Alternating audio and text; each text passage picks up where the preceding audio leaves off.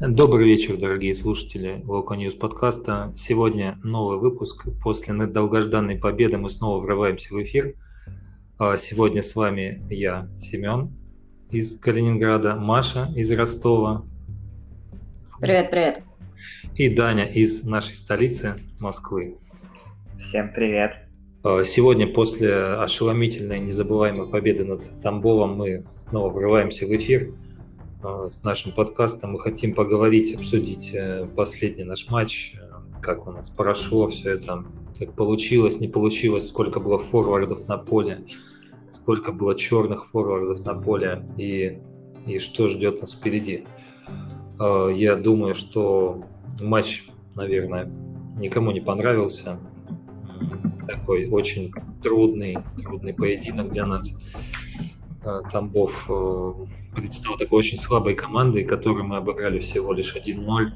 Но за, зато забил Смолов, э, и Антон Миранчук вроде бы проснулся. Как вам, ребята, впечатление от игры?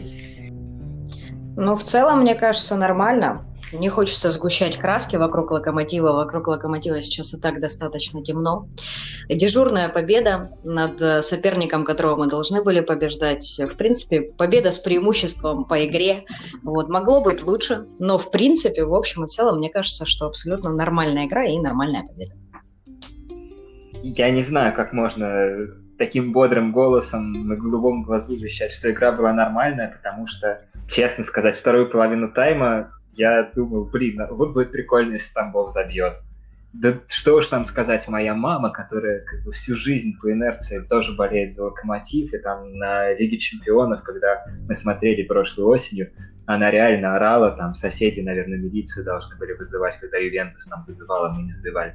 Она говорит, что, мы же сегодня против, против Локомотива за Тамбов будем болеть? То есть у тебя мама тоже немножко хейтер, да? Как, как когда мама хейтер, это уже о чем-то говорит, это уже прямо совсем звоночек. Ну, это, это да, это, мне кажется, серьезный показатель. Вообще, Локомотив сегодня очень много шутил комментатор на, это, на этот счет, что Локомотив второе место вице-чемпион и сейчас плетется на одиннадцатом месте. Типа, как они будут играть в Лиге Чемпионов, что, что вообще происходит, где игра, где атака. А, мы, страшно сказать, мы победили сейчас первый раз за 6 матчей. То есть вообще это ну, не наши амбиции, но если, правда, вспоминать, как мы с Семиным играли, да, там мы все время там что-то плохо-плохо, потом раз, собрались. А, есть ли сейчас резерв э, в игре Локомотива, за счет чего может команда собраться? И э, вот недельный цикл, да, сейчас был у Николича наконец-то, как они ждали этот недельный цикл, вы заметили изменения в игре команды? Или все так же на, на, на личностях у нас сейчас? Абсолютно очевидно, конечно, что гол был забит на индивидуальном мастерстве и на огромном желании Антона отправиться вслед за Алексеем. Наверное, к сожалению, а, матча против Тамбова не очень будет смотреть Аталанта или кто там еще есть по соседству. Но, тем не менее, да, гол на индивидуальном мастерстве. И по поводу резерва, но мне кажется, что все очень с этим не здорово, но, может быть, Николич гений. Резерв у нас точно есть. Прямо сейчас можно с уверенностью говорить, что Коченков лучше, чем Гилерми. Раньше стоял Гиля, потому что он слишком много добавлял навыков разного плана в игру вратаря. То есть это человек, который мог сыграть на выходе, там, ну и даже сегодня там Бог вешал штрафную, Гиля играл на выходе, забирал мяч в руки там 9 из 10, и у него всегда просто последние годы был феноменальный ввод мяча в игру. Что рукой, что ногой он на разминке перед матчем всегда отрабатывал э, передачу Хапову, который стоял где-то на, около центральной линии на боковой на этом пересечении. И все время было точно. Что сейчас со вводом мяча в игру Гильерми совершенно непонятно. И в целом, как бы, Коченков явно сильнее на линии, но он очень сильно не, не дотягивал до Гильерми в плане развития атаки, в плане чтения эпизодов. Гильерми сейчас эпизоды читает отвратительно, поэтому этот свой плюс нивелируется. Получается, что на данный момент Коченков просто сильнее. Это что касается резерва вратарей. Но если на последнем рубеже обороны тыл у нас надежный, то об ином тыле вспоминать даже страшно. Заметили, что Чорлук словно Том Хэнкс, который в каждом фильме страдает от какой-нибудь болезни, точно так же в концовках матчей жмурится, лежа на газоне от травм разной природы. То в ребра получит, то на ногу ему упадут, то просто мышцы забьются. Да, у нас может опуститься Маккеев на позицию центрального защитника, и там есть ребята, кто могут заполнить зону в центре, но посмотрите, опять же, сколько желтых карточек Локомотив получает. Крыховик, Маккеев, вот вся эта центральная зона, каждый матч желтая кар- карточка. Просто вдумайтесь, каждая желтая карточка э, наших опорных полузащитников приближает выход на поле Райковича. И в этом наш несомненный резерв для не для нас, для соперника. А, я вот как раз про Райковича подумал, что Черлука, в принципе, же он лидирующий, ведущий защитник, да, а Мурила ведомый защитник. То есть, если Черлука сломается, доломается уже, ну, он понятно, что он там подломанный, в принципе, да, уже играет со спиной, там у него давние проблемы. А, если сломается Черлука, конечно же, у нас совсем еще будет, ну, куда уже грустнее, господи, кого мы обманываем. Крахаяк э, у нас играл центрального защитника в принципе. У нас еще есть э, Лысцов, например. Ну, варианты есть какие-то хорошие, наверное, для наших соперников, особенно для ЦСКА. Наверное, ЦСКА очень обрадовались, когда Крыховик схватил во втором тайме, по-моему, в самых первых минутах желтую карточку лишнюю.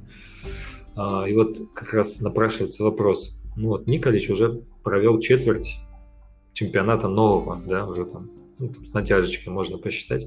И вот кто лучше всех себя при нем показывает, как вы думаете? То есть понятно, что Гильермо, да, мы обсудили, что он не его эта игра, то есть вот он переучивать уже взрослого парня. Кто-то, может быть, себя показывает хорошо или, или все какие-то серенькие? Конкретно сегодня лучшим был явно Рыбус. А, особенно ошибок у него видно не было и живее всех просто проявлял себя на поле. Хочется сказать про Антона Миранчука, который забирает постепенно на себя бразды лидерства, но Миранчук сегодня не сделал практически ничего, кроме голевой передачи. То есть во втором тайме в принципе ну, вообще, какой молодец Чорлока. Он действительно корчится в каждом матче, в концовке. И посмотрите, как он старается изо всех сил, через боль, просто не допустить игры Райковича а, за локомотив. Но, собственно, один раз допустил и был этим очень-очень сильно недоволен. Но если более серьезно говорить, то, да, действительно, какие-то проблески сегодня были у Антона. А, он действительно пытается играть первую скрипку, и это приятно. Ну и плюс немножко-немножко на себя брал инициативу Федор Смолов. Но говорить о том, что это прям такая тенденция славная, что вот Николич кого-то вывел на пик формы, ну, пока, к сожалению, не приходится вклинюсь. Семен спрашивал про количество черных форвардов у нас впереди. Я точно могу назвать двух. Это Эдер и Камано, но я бы назвал еще третьего, потому что у Смолова душа чернее, чем Мамаду Сако. Человек так, настолько жадный. Вот сколько раз он мог отдавать передачи и подгадывал момент для удара, я насчитал два момента, когда обязательно нужно было отдавать передачу. Второй совсем явный был во втором тайме, когда же Малединов забегал справа, а Смолов бил сам. Я хотел бы, да, про черную душу. Тут, в принципе, ну, Смолов же, он весь в татуировках, то есть он просто... Негры хотят казаться белыми, а белые хотят казаться неграми, и то есть Смолов, ну, он вроде как начал вписываться немножко в эту игру, немножко темненькую, темная ночь у нас скоро будет. Ну, хотя вроде как скоро к нам другой нападающий приедет. Как вы думаете, э, если бы в эту игру смотрел Марио Манджукич, что бы он сказал? Кикнадзе. Он бы сказал, ребята, я приду, порядок наведу. Я думаю, что Марио Манджукич, если бы посмотрел, ну, если он не знает, конечно, кто такой Тамбов, он бы сказал, ну, я иду в такую команду, которая что-то что может. Ну, если серьезно, я думаю, что Марио Манджукич, если э, действительно сейчас рассматривает вариант перехода в Локомотив, надеюсь, ему показывают нарезку прошлого сезона. Манджукич – это один из моих любимейших футболистов. То есть, если вот э, брать Ювентус, когда он там еще играл, первый человек, за которым хотелось бы там следить, это именно Манджукич. Когда Сари убрал его из состава, я просто понял, что не хочу даже интересоваться каким-то образом этой командой. Хотя подумывал, может, посмотреть на Роналду. Ну, блин, если у тебя бывает Марио из коллектива, ну о чем тут вообще можно говорить? Несерьезно. И сейчас, если он окажется в Лока, блин, меня руководство этим купит. Но если придет Манджукич, блин, я каждого матча буду ждать, как, я не знаю, просто посмотреть на него.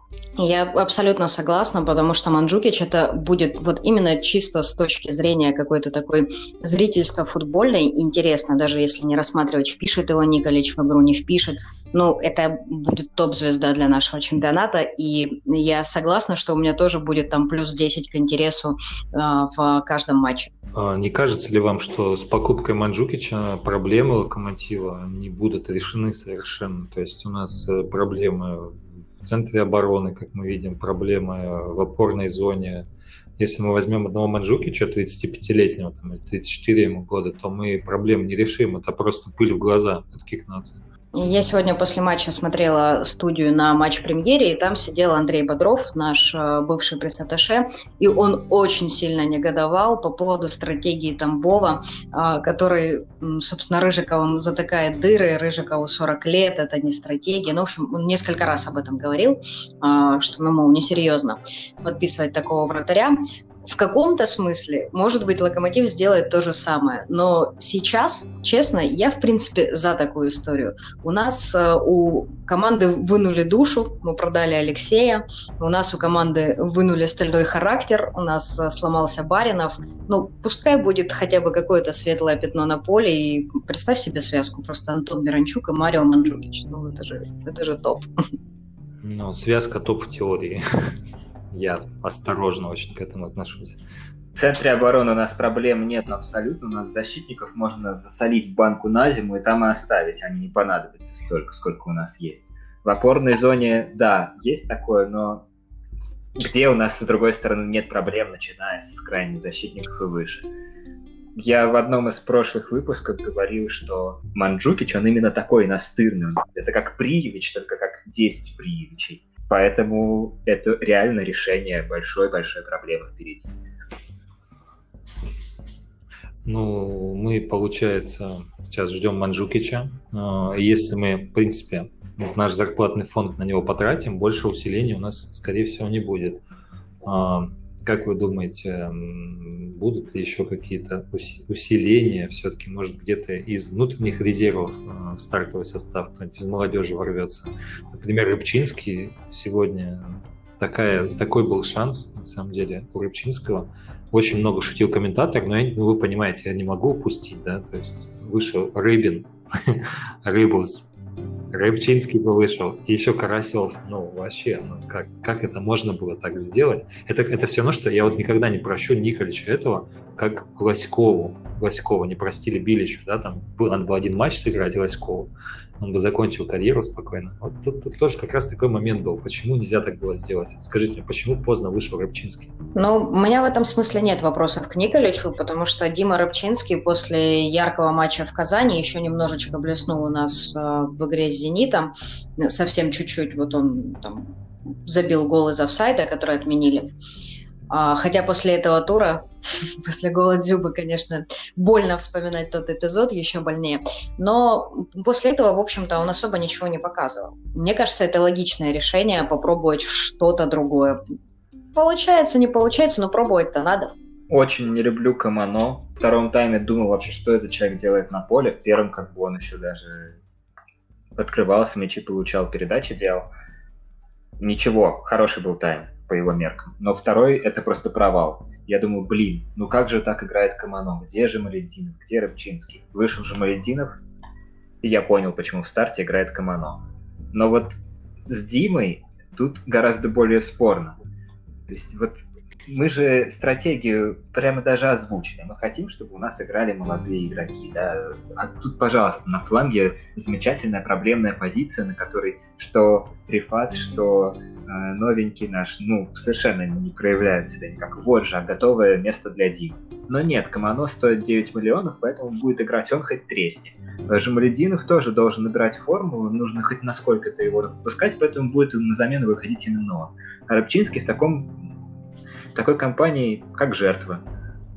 И вот у нас все, все получается наоборот, все не как хотели. Хотели проводить ротацию, но не можем, потому что основные игроки травмировались из-за из ее отсутствия в цикле через два дня на третий. И осталось слишком мало основных, и ротировать уже некому.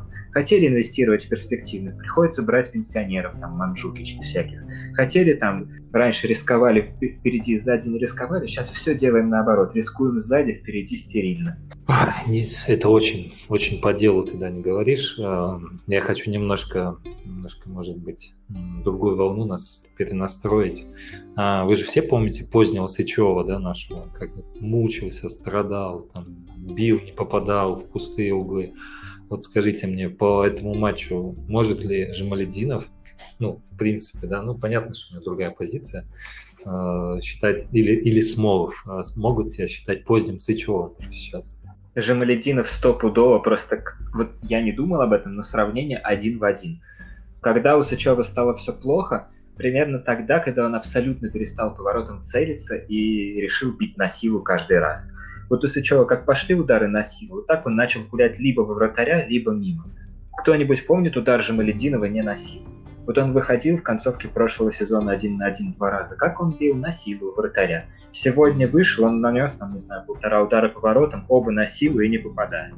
Просто один в один. Ну да, я согласна, что что-то общее в этом есть. Э, но если Рифат будет выбучивать столько же голов, сколько удавалось э, позднему Сычеву, пускай и не пиковому, но все-таки там в каком в десятом году, да, в девятом он еще что-то забивал и даже достаточно важное, то тоже будет неплохо.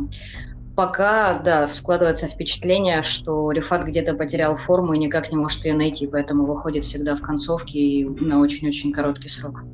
Ну да, сейчас забивал в 2010 году довольно много, и нам сейчас впереди как раз забитых голов не хватает. Если же Валентинов таким вот станет, э, Сэм, как ты думаешь, э, может нам как раз не, хорошей формы Рифата не хватает впереди, и будет у нас полный комплект? Вообще, мне кажется, что Рифат Джамалединов, э, в принципе, очень умелый, мастеровитый игрок. Единственное, почему-то у него очень плохо получается игра именно в нападении, то есть куда его все хотим поставить уже давно, все пытали, его Бердыев пытался туда ставить именно ну, в центр нападения.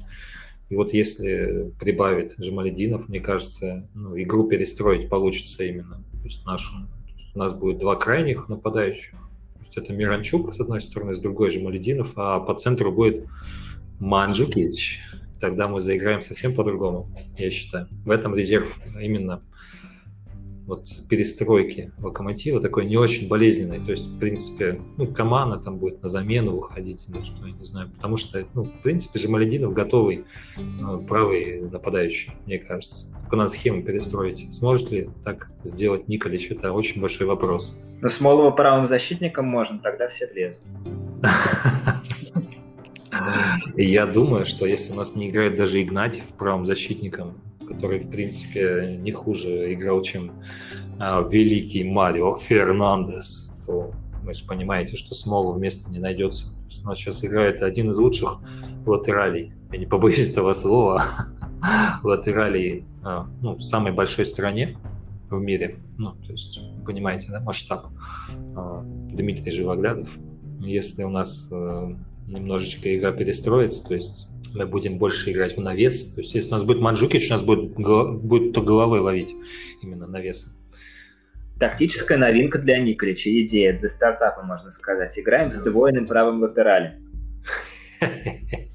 Слушай, вообще в, Ан- в Англии играли с тройными флангами, то есть там по три человека выбегали, на одного навешивали, так что ну, а чтобы один фланг был двойной, такого еще, конечно, никто не делал. Ну, я думаю, что блестящие, блестящие, в блестящую голову придут блестящие мысли, я так считаю. Маш, сдвоенный правый фланг мечты у тебя какой? Ну, если я скажу Самедов Шишкин, ну ладно. Ну, вообще я очень жду Игнатьева. Пускай будет Игнатьев выходит уже хотя бы в атаку. Мне очень грустно, что он сидит, и я считаю, что наша команда очень многое теряет. Но и Рифат, на самом деле, если наберет физические кондиции, это будет сильный футболист. И мне кажется, ему сейчас не хватает именно физики. А при Палыче он, наверное, играл в свой лучший футбол в карьере, своей непродолжительной, и Палыч, то, что Палыч давал всем, он ему дал обалденную физическую форму. Вот э, если физику наберет Рифат сейчас, вполне возможно, у нас будет правый фланг мечты с Дмитрием Прости, Господи. Так как Дмитрий Живоглядов сегодня играл, в принципе, в стартовом составе, даже, по-моему, не получил карточку, да? Не получил карточку, то, в принципе, вопрос лучшего игрока матча, он снят. Получил. Ну, получ... а, получил. Ну, Открыт вопрос. То есть его же не заменили, то есть лучший игрок матча, понятно кто, да? А кто на втором месте среди лучших игроков матча, как вы считаете? Ну, на, давайте я прям банальненько. Антоша Миранчук э, немножечко авансом, но классный слалом, хорошее индивидуальное действие после полной стерильности в Ростове, которое я смотрела 90 минут с трибуны. Это было классно. Был классный пас, и Федя Смолов тоже исполнил неплохо. Ну, конечно, Антон Миранчук, вот за, за, чисто за этот проход уже можно ему давать лучшего игрока матча, потому что а, красивее никто ничего не исполнил за 90 минут наш блестящий тренер очень любит э, количеством брать впереди. И против Тамбова выставил сразу двух нападающих и еще одного флангового. В какой-то момент в середине второго тайма впереди остался только Лисакович. То есть чувствуете кредит доверия. Э, человек выходит закрывать позицию, которую раньше закрывали двое. То есть, получается, Лисакович отыграл за двоих последние минуты. Я считаю, что это заявка на MVP. Ну, заявка, заявка, заявка-то заявка, но что-то Лисакович, мне кажется, начал терять уверенность в себе немножко. Как-то его уже пропала вот эта настырность. Может быть, мы так парней потеряем такими темпами. Ну, в принципе, Лисакович, он же 88-й, то есть цифра большая, понимаешь, да, Лобико? То есть, наверное, ну, 8 плюс 8, что-то такое, как Николич. Что в лысой голове в этой крутится, какие мысли, никто же не знает. Так же, как никто не знает, что крутится в голове у Кикнадзе, которого, в принципе, сегодня весь матч усиленно пасовал, весь стадион, 6500 зрителей. А, я считаю, что это никакое не начало новой серии, это просто вымученная победа над слабым очень соперником которую принес, э, принесли удачные действия на, на отдельном отрезке игровом. То есть в целом по, по всему матчу мы сильно не играли. Ошибок было достаточно много, ну и атак мало было. Поэтому победа такая во многом тяжелая. Очень грустная победа и ничего хорошего нас не ждет, особенно когда начнется Лига Чемпионов. Все плохо, а, закрываем лавочку, Бразилия закрыта давно, теперь закрываем Россию и идем, не знаю, плакать. Но я добавлю каплю позитива, я буду верить в связку Миранчук-Манджукич, которая придет, порядок наведет, ну, в общем-то, верить можно после этого матча, мне кажется, это четко видно в индивидуальное мастерство. Вот, если Антон Миранчук очень-очень хочет тоже собрать чемодан и поехать лопать пасту куда-нибудь к озеру Кома, то у нас есть надежда. Надежда умирает последней, поэтому все будет хорошо, дорогие слушатели. Слушайте подкаст Локо News. С вами были Семен, Маша и Даня. Всего самого лучшего. Локомотив будет чемпионом.